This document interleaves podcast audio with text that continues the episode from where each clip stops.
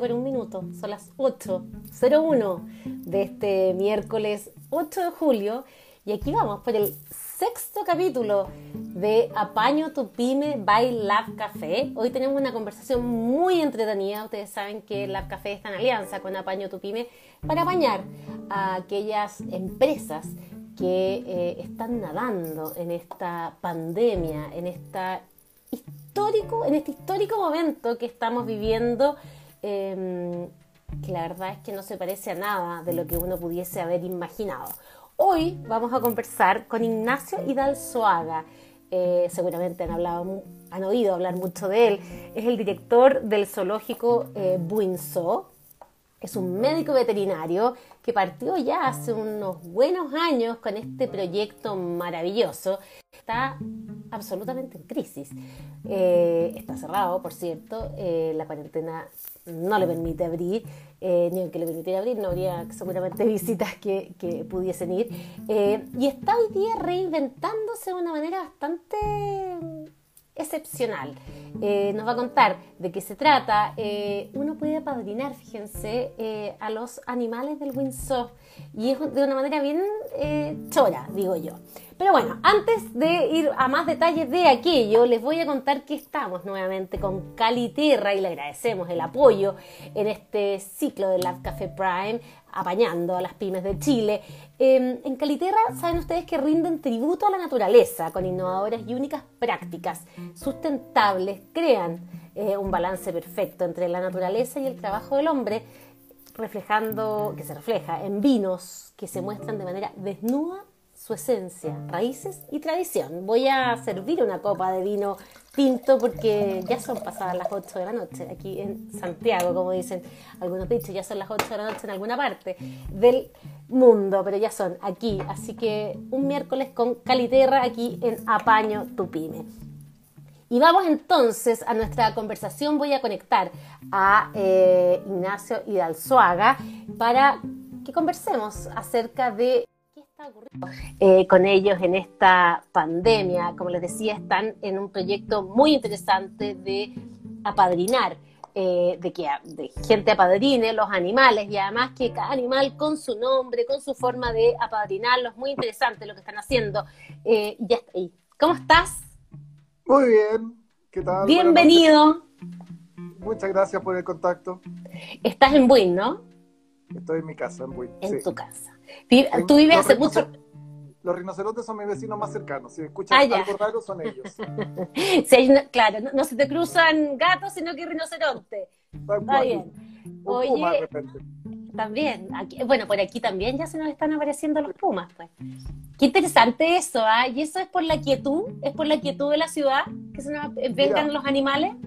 Eso es un signo muy positivo de la pandemia. De, alguna manera, la, naturaleza nos está dando señales inequívocas de que podemos dar pie atrás de todo lo que hemos destruido. Eh, son ventanitas, en realidad no podemos eh, pensar que esto va a seguir porque vamos a volver a la locura que teníamos antes de, pero es maravilloso ver en tantas partes del mundo cómo los animales vuelven a ocupar sus espacios originales cómo eh, el agua vuelve a ser transparente en lugares que lo dejó hacer hace mucho tiempo, aires transparentes también. Es una señal inequívoca de que la naturaleza nos está dando una posibilidad de replantearnos la vida. ¿Y, y, y tú crees que de verdad, eh, eh, porque por ahí uno ve en, en, Europa gente que dice, chuta, yo pensé que las cosas iban a cambiar, pero estamos volviendo a la normalidad y no están cambiando demasiado las cosas. ¿Crees que de verdad nos vamos a, haber pegado al cachofazo eh, y, tratar de hacer las cosas mejor. Y que ese es el punto, si no lo hacemos, realmente todo lo que hemos sufrido durante todo este tiempo no va a tener ningún sentido.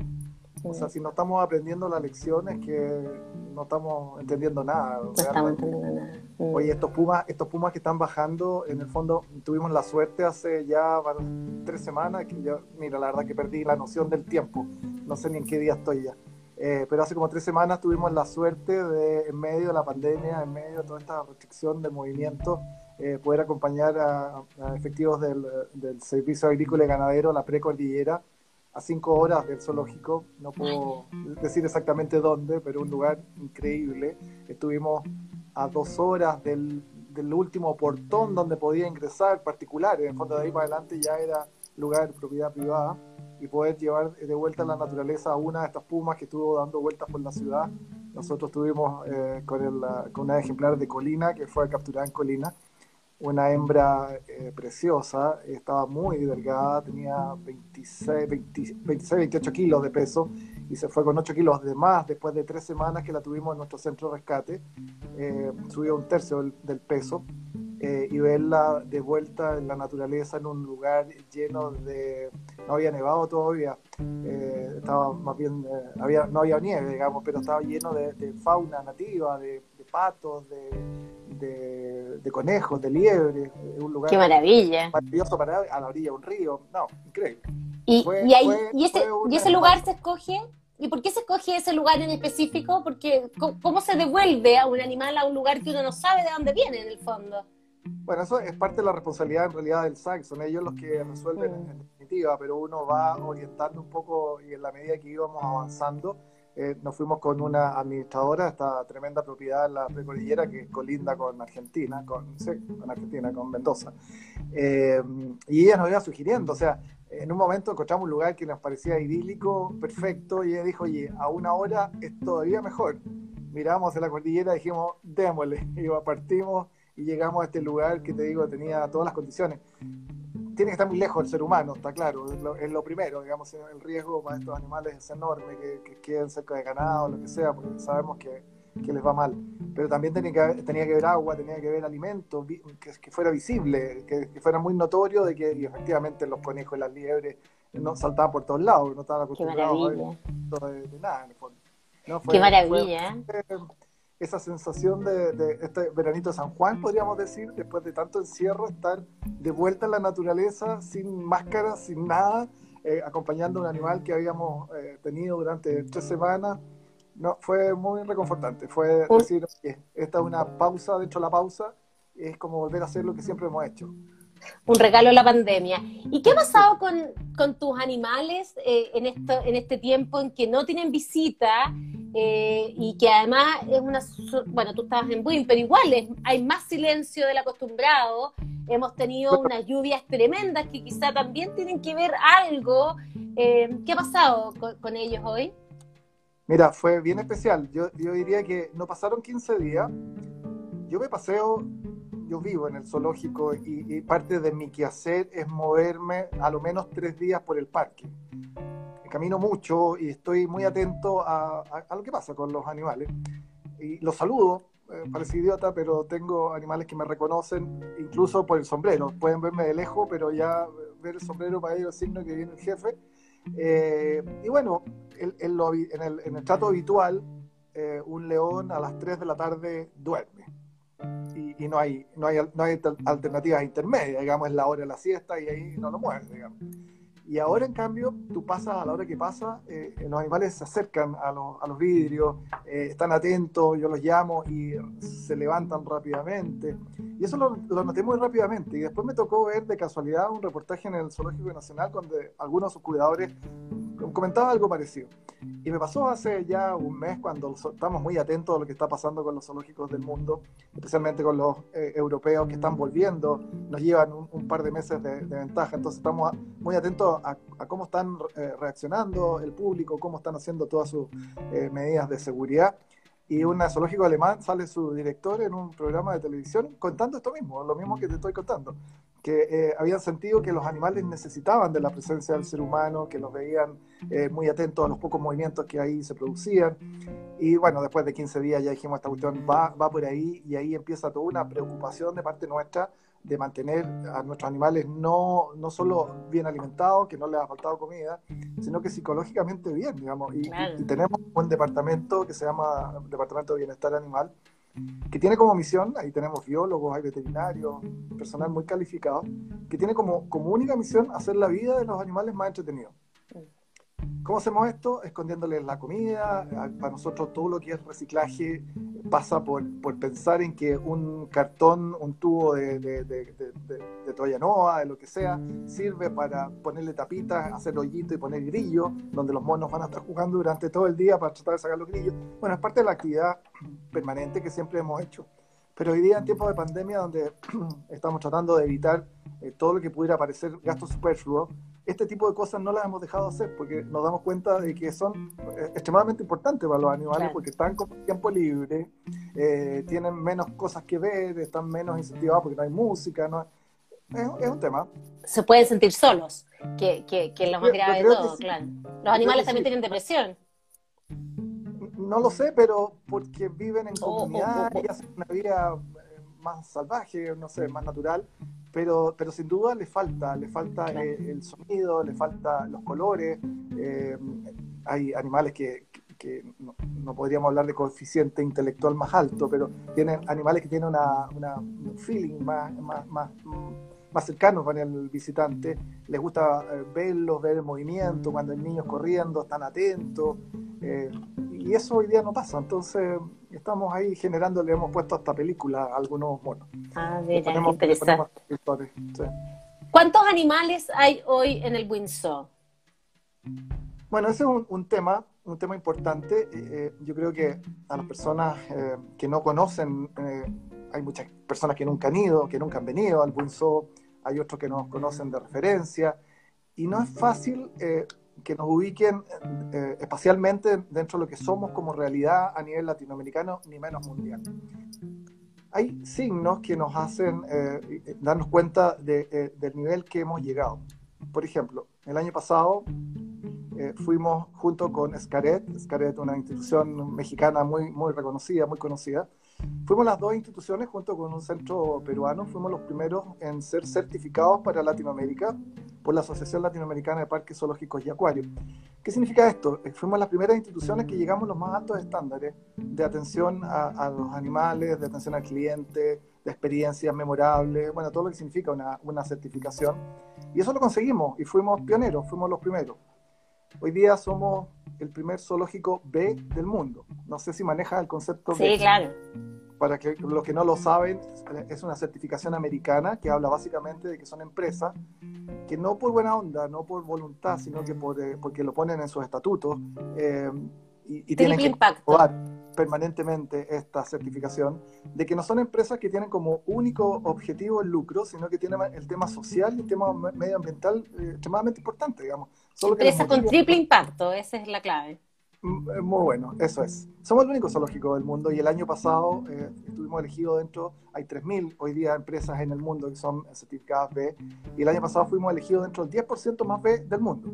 O sea, no solo somos el, el, el, el, único zoológico, sino además estamos dentro de este concierto de 300 empresas que han sido reconocidas por, por, por, por realmente tengan esta cultura que es una forma distinta de, hacer emprendimiento. Maravilloso. Sí, yo, mis niños ya están grandes, pero fui hace varios años y la verdad es que un lujo. Era un lujo en ese minuto y hoy día debe ser más lujo aún eh, pasearse por el Windsor. No, indudable. Si, si te perdiste dos o tres años, eh, conoces un zoológico muy distinto al que... Me imagino. Y bueno, no te contesté, tenemos 2.500 animales, 280 especies. Es la tercera colección más importante de Sudamérica. Increíble. Esto partió el año 85, eh, ¿o no? Poco antes. Un poquito antes, ya. Partió además porque tú vivías ahí, eres veterinario, eh, y partió, partiste, según cuenta la historia, tu propia web, eh, ayudando a la gente del lugar a curar a sus animales, ¿no es cierto? Y te fuiste quedando con algunos cuidando. la, historia básicamente es que yo llego en el año 80 este, a, la primera propiedad que hoy día conforma parte del zoológico, un lugar que en esa época era bastante turístico, tiene, los que son más antiguos acordarán que cuando uno salía hacia el sur, iba bajando en todas partes, compraba mermelada, pasaba el perro, le eh, compraba flores. Hoy día la carretera está sellada y el que no sabe cómo salir se perdió, porque no tiene ninguna posibilidad de bajar.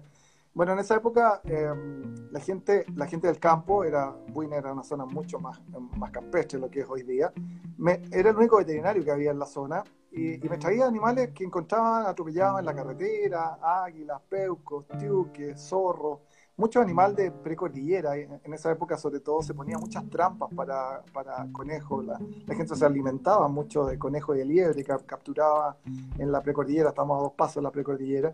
Y la gente empezaba a traer esos eh, animales que caían, no los conejos, sino que eh, eh, los, los quiques o los zorros que caían en estas trampas. Llegaban fracturados, tuertos, teníamos realmente una, una, teletón de los animales con, con nosotros. y en esa época teníamos poca experiencia, para manejar este tipo de especies que nos resultaban difíciles de, atender. Eh, todo lo que podíamos recuperar lo liberábamos rápidamente a la naturaleza, pero nos empezamos a quedar con una montonera de animales que, si bien tenían una cierta calidad de vida, nos daba pena sacrificarlos. Un águila, que se yo, tuerta, no, no tiene cómo cazar y da pena sacrificarla si tú la veías tan vital, tan llena de vida todavía. Y nos empezamos a quedar con eso y se empezó a transformar en una colección eh, privada. Fuimos el primer centro de rescate del país en el año, desde el año 80 y estuvimos 14 años en esa, en esa función de, de ir llenándonos de, de, problemas, en realidad, porque había que mantenerlo, nos dábamos cuenta que, que, los espacios no eran los adecuados. Y en algún momento, después de haber conocido una experiencia muy marcadora en el año 90, 98, en el año 98 fuimos a, a México un encuentro, el primer encuentro latinoamericano zoológico. Estuvimos durante 20 días compartiendo con directores de zoológicos, los zoológicos en esa época más importantes de, Latinoamérica. Nosotros éramos nada, era un centro de rescate que éramos nada, de verdad. Eh, y ahí nos, volvemos con mi mujer convencidos de que tener un zoológico eh, con, con, todo lo que significa la educación, todo lo que significa la conservación, la investigación, era una, una alternativa de vida que nos parecía relevante y es ahí donde empezamos a transformar este centro de rescate en un zoológico que partió con nada.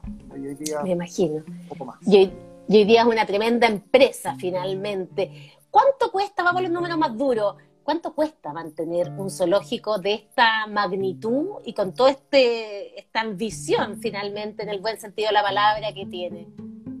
Mira, no, todos los viernes nos, hemos estado juntando con eh, directores de toda Latinoamérica a través de esta asociación.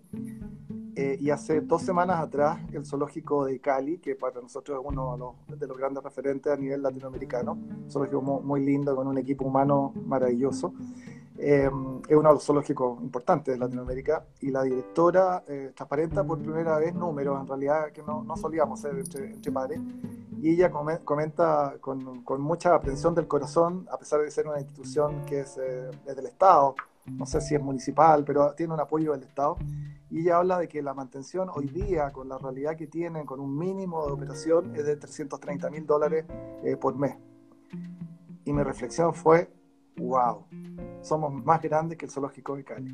Ojalá nosotros tuviéramos ese monto, de verdad es bastante más, más que eso. Bastante más con una operación como la que hoy día tenemos, con un tercio de nuestros trabajadores, los otros dos tercios los, tenemos, los estamos cuidando para la vuelta, están solamente los que tienen que ver con los animales, eh, veterinarios, cuidadores, eh, con una operación muy, muy básica en realidad. ¿Cuántos metros cuadrados son? Tenemos 25, la propiedad es de 25 hectáreas que hemos ido sumando eh, en el tiempo y de eso tenemos solamente 15 construidas. O sea, ahora partíamos con un proyecto de 10 hectáreas que las tenemos eh, en nuestro proyecto Safari, que hoy día queda absolutamente pospuesto. Hemos eh, frenado la máquina y obviamente no es el minuto de, imaginar eso. Tenemos cuatro años por delante pagando tres créditos COVID que hoy día nos están permitiendo operar. Esa, esa es eso, eso, te iba a preguntar, o sea, hoy día, ¿qué has echado mano? Ese, ese tercio de gente que tienes en la, eh, trabajando, ¿el otro está acogido al FC? Efectivamente. Sí. ¿Y hoy día qué has echado mano entonces a este tipo de créditos COVID? Sí, esta historia parte antes en realidad, porque el año pasado con, con la crisis social terminamos diciembre eh, mal, digamos, terminamos en el suelo. Había sido un año de muchas inversiones. Las personas que nos han visitado hace poco se dieron cuenta de un aviario tropical, una tensoestructura, una de las más grandes que hay hoy día en el país, que nos tomó dos años construirla y desangrarnos construyéndola. La idea era es y hoy día es una realidad afortunadamente dentro de, dentro de todo este drama. Eh, un recinto de 15 metros de altura, 1200 metros de planta, donde tenemos todas nuestras aves tropicales en un ambiente absolutamente libre. O sea, los aves vuelan y tienen un espacio increíble. Pero eso nos llevó a, a, terminar el año eh, muy, muy mal. No tuvimos colegios, que son los que nos visitan de forma más importante al término del año, tampoco empresas con actividades de Navidad. Así que cerramos el año como el forro, muy mal. Y en marzo que tuvimos la posibilidad de, pagar esos créditos que habíamos tenido que tomar para cerrar la operación de diciembre, fueron los que no lo pudimos devolver y nos permitió funcionar en marzo y abril, porque tampoco habríamos tenido la capacidad de conseguir créditos tan rápido en el fondo. Teníamos ese colchoncito que de alguna manera, que fue el verano, tuvimos un verano casi normal, diría yo, y eso nos permitió, bueno, pasar ese, ese, trago amargo de lo que fue marzo y abril y hoy día ya funcionando con estos créditos eh, COVID. COVID. Y, se han tratado de reinventar con esta propuesta de apadrinar a los animales. Eh, cuéntanos un poco de qué se trata, cuándo partió y cómo ha sido la recepción de la gente. Bueno, como buenos emprendedores, partimos con nada. Yo partí con mi diploma de veterinario bajo el brazo, mi mujer eh, que se sumaba a todas las locuras, eh, al contrario, potenciaba todas mis locuras relativas al tema de animales. Somos una familia abierta a la vida, yo tengo 10 hijos, acaba de nacer hace tres días mi décimo nieto. Así que ya maravilla! Hemos, ya hemos duplicado nuestro grupo humano. Eh, y bueno, partimos, como digo, con, con nada y y hoy día eh, nos estamos replanteando muchas cosas. En esta historia de 40 años hemos tenido muchos altibajos, no es primera vez que estamos en situaciones complicadas.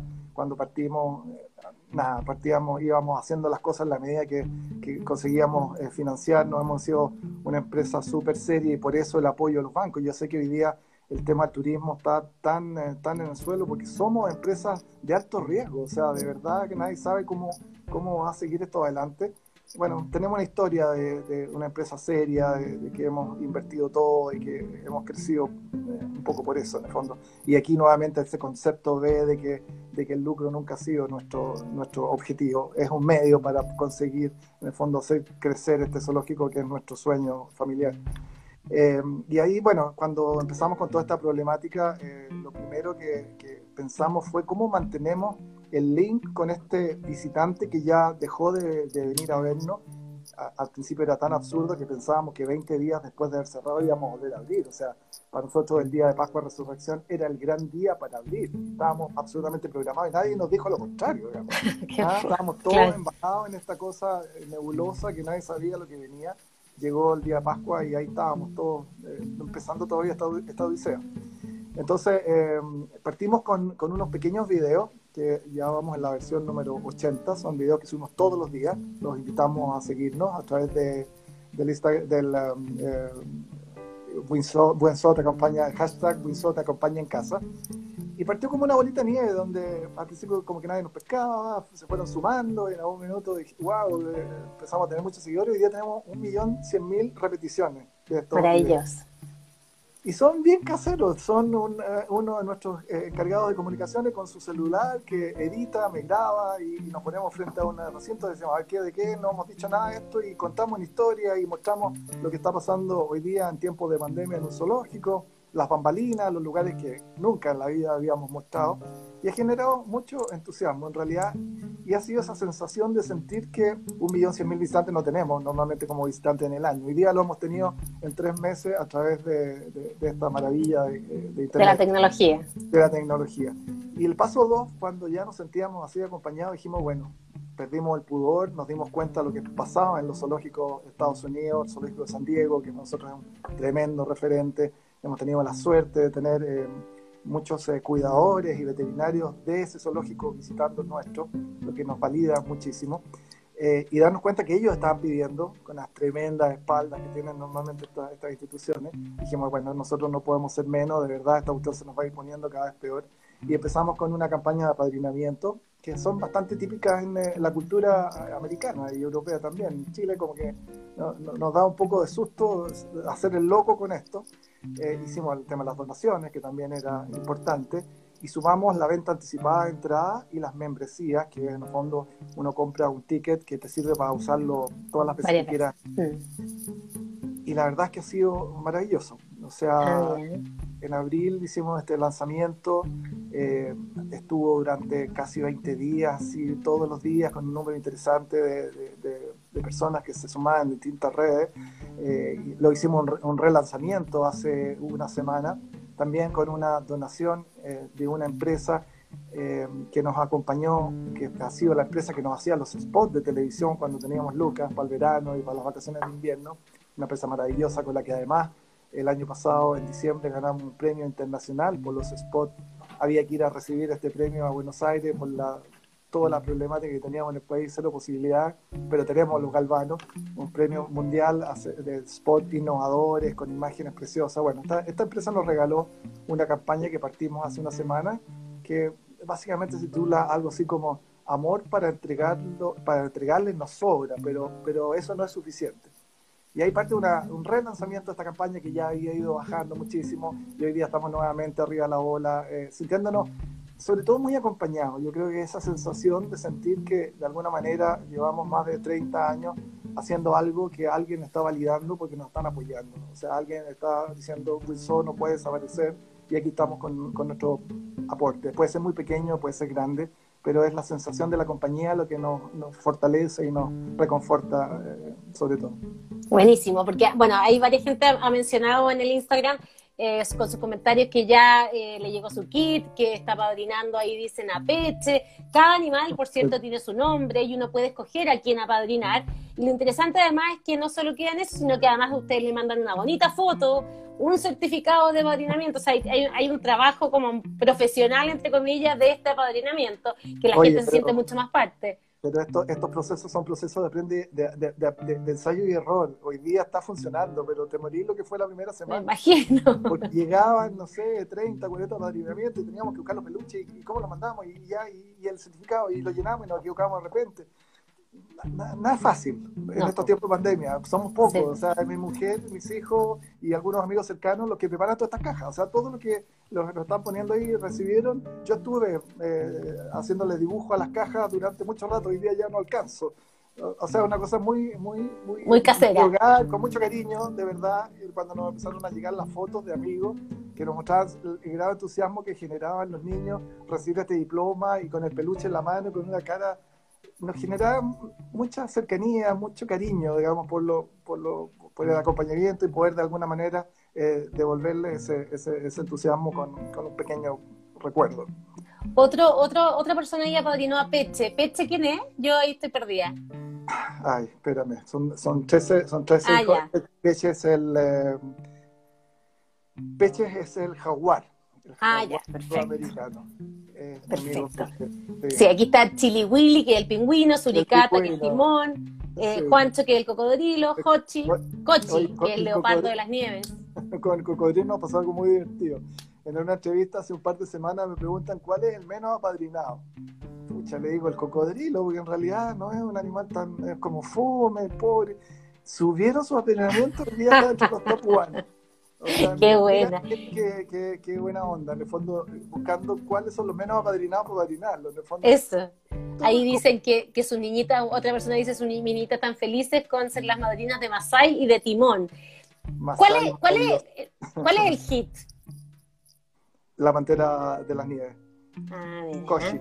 Koshi. Koshi. No, que ella es especial es un animal maravilloso, una ternura, te mueres lo que es, y su estampa, es cosa ver su foto y darse cuenta lo maravillosa que Y además es un animal nocturno, entonces tiene, tiene poca actividad, hay pocas personas que tienen la suerte de verla.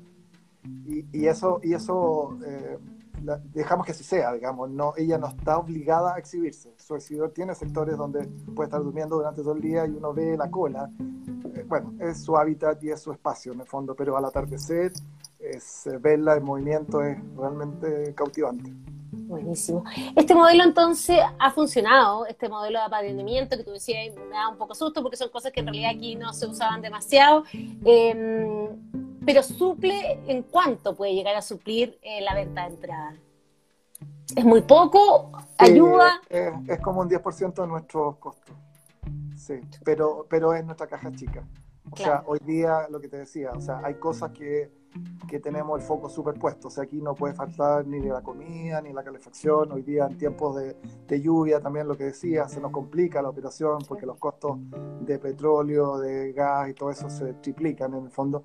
Pero había cosas que, que dudábamos en el fondo, oye, el tema de los juegos, escucha, tenemos cinco personas haciendo eso, ¿justifica hoy día? Bueno, hoy día tenemos padrinos que nos acompañan y no, no, podemos dar el lujo, el lujo, porque hay instituciones que lo están pasando todavía mucho peor que nosotros, darnos el lujo de que a ellos todavía no les falte nada. Buenísimo. Preguntan cuánto cuesta la entrada, a cuánto están vendiendo la entrada para usarla en, el futuro. La entrada de adulto vale 9 mil y la del niño vale 6 mil podría equivocarme, pero 9.000 de todas maneras y 6.000. Pero en ese, en ese, bueno, debe estar toda la información en la página web, ¿no? www.winso.cl. Y la membresía son el equivalente de tres entradas, o sea, un adulto son 27.000, que tú la compras en una oportunidad y la ocupas durante un año. año, año calendario. Las veces que quiere. Esa membresía la tuvimos durante años y tenía un montón de restricciones. La podía ocupar en visita nocturna, ni en el Día del Niño. Las fechas más, más top no hoy día es libre. Bien, Queremos que nos visiten muchas veces. No importa, no importa si es fecha eh, de, mayor afluencia o no. Oye, eh, Ignacio. Estamos, preparándonos para, estamos preparándonos para la vuelta. Esa era mi pregunta. Eh, porque hay que empezar a prepararse de cómo eh, vamos a volver, digamos. Vemos el futuro en el hemisferio norte, tú mismo comentabas que estás mirando lo que está ocurriendo en otros zoológicos. Eh, ¿Cómo te estás preparando? ¿Va a ser una normalidad bien distinta para el ingreso? ¿Cómo te estás preparando para eso? Mira, primero hemos estado atentos a lo que pasa en Europa y ahí ha habido señales de dulce y agraz. O sea, ha habido instituciones cercanas, muy queridas, eh, que estaban con un gran entusiasmo por volver. Tú los veías, cómo, cómo empezaban a volver sus trabajadores. Después ellos tuvieron menos tiempo que nosotros encerrados. ¿ah? Eh, eh, pero veías tú las imágenes que ellos empezaron a grabar lo que estaba pasando en el fondo y el gran entusiasmo, su gente volviendo a sus labores, todos felices. Y 15 días después, en esos pueblos particulares, eh, se aumentaban de forma exponencial los contagios y los cerraban, digamos. Y era volver atrás con todo este proceso tan rico que ya habían conseguido. Tenemos una experiencia cercana también con Escaret, que es este parque que te comentaba en, en México, ellos abrieron hace ya tres semanas aproximadamente. Ellos tienen un aforo de 15.000 personas para el parque, que es el mismo aforo que, teórico que tiene Windsor. Nosotros tenemos capacidad para 15.000 personas. Y ellos eh, abrieron con un aforo de algo así como 5.000 o 6.000, pero lo dramático es que en estas tres semanas han tenido un promedio de 1.500 visitantes día con un costo de operación para hacer eh, funcionar el parque con, ese, con esa capacidad gigante. Entonces, no cubren su, su, Hoy día están más complicados que antes. O sea, hoy día que llegar al público no fue una buena noticia, fue mala. Porque claro. que, entonces, todo ese juego, el que estamos evaluando, tenemos un equipo multidisciplinario, tengo, eh, tengo dentro de mis hijos tengo un médico, tengo enfermeras, tengo es, eh, bueno, de varias áreas que estamos todos abocados a, conocer la realidad de otros zoológicos e irnos preparando a esta vuelta a la normalidad, va a ser con un zoológico obviamente con muchas menos eh, espacio, o sea, el espacio sigue siendo el mismo, tenemos dos hectáreas de las 15 hectáreas y dos hectáreas que son las que las personas ocupan, tenemos eso súper estudiado. Entonces sabemos la capacidad que, vamos a tener para no asumir ningún riesgo. Porque vas a poder dejar entrar menos gente de la que igual de la capacidad que tienes, ¿no? Sí, estamos pensando a la mitad o incluso un poco menos. Ahí nos estamos jugando, hay experiencias también en, en México de, hacer horarios de entrada, pero aquí las culturas se nos empiezan, y ahí es donde empezamos a divagar, y va a ser lo mismo que hemos hecho con, con todo esto de ensayo y errores. iremos viendo que no se nos aglomere mucha gente, pero puede poder generar los, costos que significa la operación. Y sanitizar y todas esas cosas que, bueno, que son como las básicas ya. Eso estamos acostumbrados, porque somos... Eso, Trabajamos con vida, entonces la verdad es que eso, no es nada nuevo para, nosotros, estamos preparados. ¿Cuánta gente visita el Windsor en un año normal, sin, sin estallido social y sin pandemia? 900 mil personas. Año. Sí. Perfecto. ¿Y, ¿Y, la capacidad que tiene para más que eso? Mucho más, sí, podríamos tener cuatro veces ese público. Uno de los problemas que tenemos eh, son, y, en, fondo tenemos todas estas instituciones y, el turismo también, digamos que, tenemos eh, estaciones muy cortas. Nosotros tenemos vacaciones de invierno, que eh, el comentario, lo comentábamos hoy día en la mañana con el equipo a través de las reuniones de Zoom que hacemos, que hace un año, hoy día nos estamos preparando para la época más, más álgida de, visitas del zoológico. Vacaciones de invierno ha sido siempre, tradicionalmente, y el Día de las Cármenes ni hablar. O sea, que el día feriado. Imagina alguien que, ¿cuál es el día del año que uno no debiera ir nunca a un zoológico? El Día de las Cármenes. Porque está inserto en las vacaciones de invierno y es un día eh, feriado en medio de la semana. Todo el mundo que está trabajando y que tiene el compromiso con los niños, el Día de las Cármenes, ¿cuándo viene? Y hemos tenido eh, tradicionalmente muchísimo público. Y hoy día, hace un año, hoy día estaríamos vueltos monos tratando de, solucionar el problema de la lluvia para que el parque esté en condiciones. Hoy día ya lo mismo, que llueva todo lo que quiera, digamos. Claro, que caiga, que caiga. la, la, con los 900.000 visitantes año, que más o menos es el promedio durante los últimos años, me imagino, si considerar estas crisis que hemos tenido. Están creciendo siempre, o sea, éramos un zoológico en expansión. ¿Lograba ser rentable, Winsor?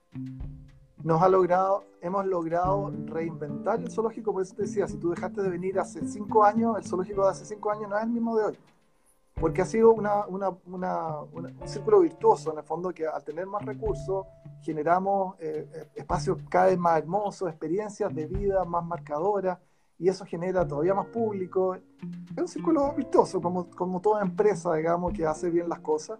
Eh, nos iba bien y, y, sí, teníamos los recursos para pensar en seguir creciendo. O sea, este proyecto, como estaban pensando en el Safari, por ejemplo. Tal cual. Pero bueno. ¿Ese era el próximo proyecto que había? Sí, sí. Mm. Y tenemos los espacios, tenemos los diseños, tenemos los animales, tenemos los rinocerontes, las jirafas que se iban a este espacio gigantesco. Pero bueno, dejamos Pero bueno, vendrán. Solamente eso, stand-by. Eso, tú dijiste que no, es la primera crisis que pasan. Quizá una de las más duras, porque más con, más incertezas, por decirlo de alguna forma, pero... pero...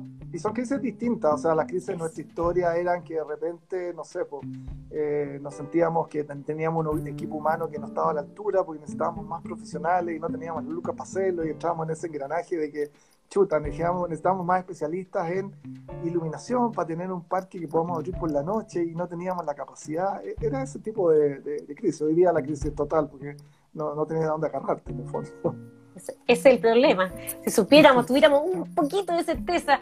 Eh, pero bueno, vamos a salir de este y vamos a salir todos eh, en, mejores, eh, apañados además, con un sentimiento quizá colaborativo que a lo mejor no lo teníamos antes de eh, de la crisis.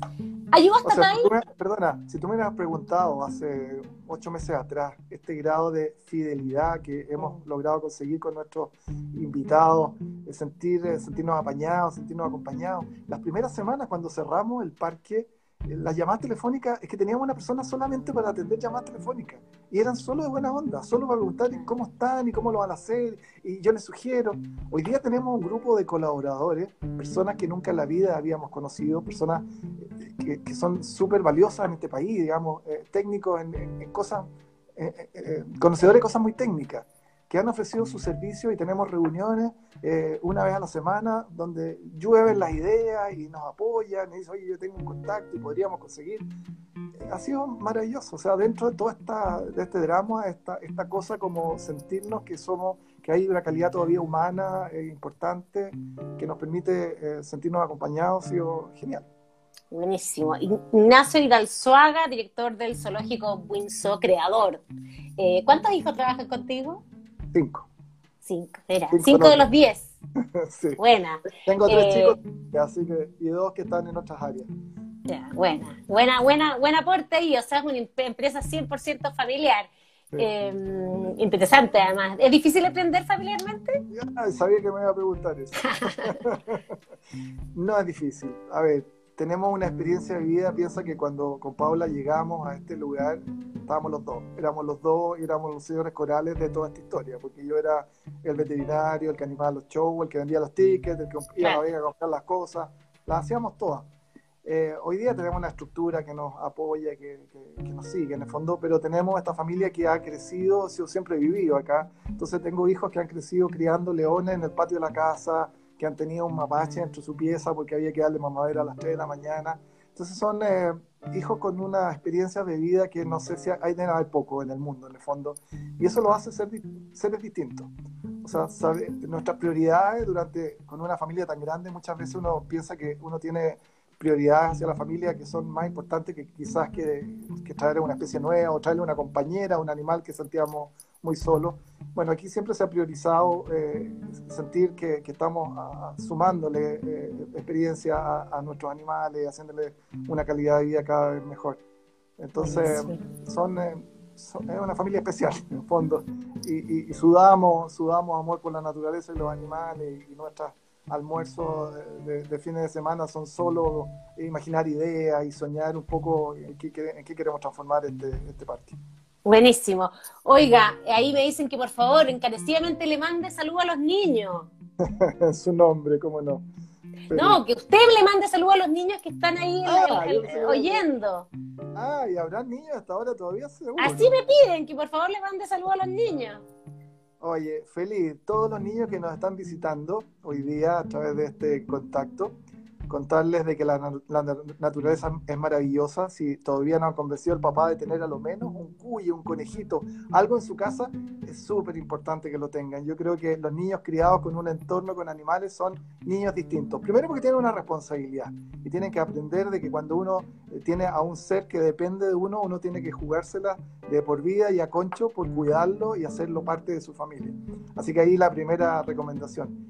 Y bueno, lo que recomiendo sobre todo a, las personas que tienen fe, eh, que, eh, eh, que, es tan fácil encontrar la mano del creador a través de los animales y la naturaleza, que es muy lindo visitar parques naturales, incluso el zoológico si no hay otra opción, eh, para así sensibilizarse acerca de lo amarilla que es la lo, perfecta y lo maravillosa que es la naturaleza, y uno no puede dejar de ver la mano del creador detrás de todo esto.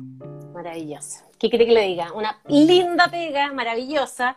Eh, ojalá eh, salga, bueno, va a salir adelante, obvio. Y que podamos tener zoológico luego. Ayuda estatal, aquí no hay nada, no han pedido, todavía no es necesario.